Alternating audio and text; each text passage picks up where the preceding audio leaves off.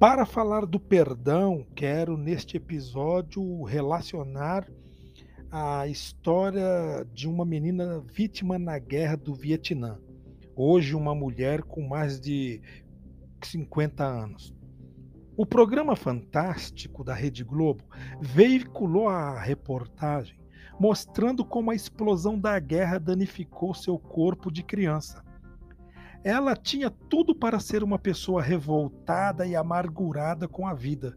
Tinha tudo para alimentar sua existência com desejo de vingança e tinha tudo para ser dominada por um trauma profundo.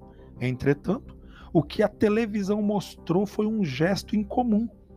Uma atitude que nem nas coisas simples e corriqueiras às vezes encontramos. O perdão.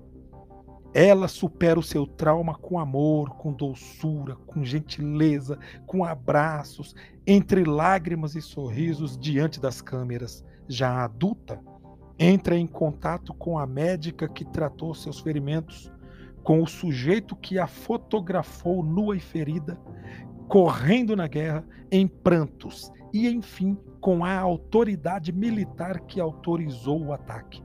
Seu perdão fica evidente seu gesto apontava para uma razão: incentivar a paz entre seres humanos.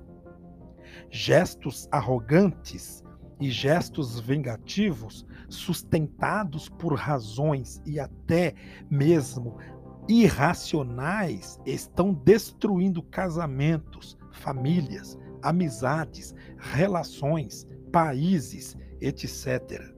A humanidade ou a humildade traz aproximação e a paz cria a convivência de respeito. O progenitor pode ser a razão de gestos dignos e a dor da agressão ser a origem de gestos pacíficos. O importante é sermos razões humanas para os outros, para que os outros tenham gestos inspiradores.